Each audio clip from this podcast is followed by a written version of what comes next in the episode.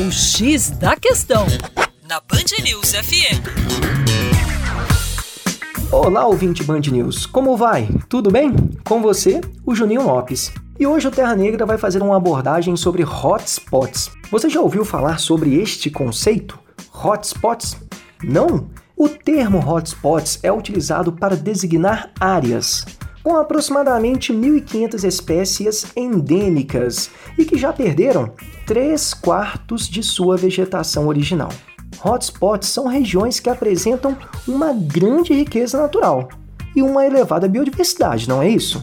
Mas que, infelizmente, encontram-se ameaçadas de extinção ou sofrem grande processo de degradação. Trata-se dos lugares do planeta onde a conservação ambiental torna-se urgente. Na década de 90, apenas 10 regiões do planeta encaixaram-se na definição de hotspots, com destaque maior para as florestas tropicais, o que inclui, nesse caso, a nossa Mata Atlântica, um bioma profundamente afetado pela ocupação agrícola e também pela ocupação urbana.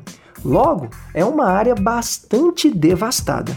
No entanto, no ano de 2005, foram considerados 34 hotspots mundiais, mas que passam por um grande processo de degradação, incluindo neste momento a nossa região do Cerrado. Assim, o número de hotspots brasileiros aumentou para dois: a Mata Atlântica e o Cerrado. E em meio a estes dois hotspots, temos uma área bem estratégica, aqui pertinho de BH, a Serra da Moeda.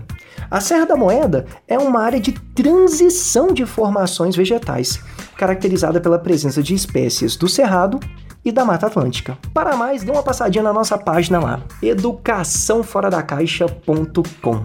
Um forte abraço.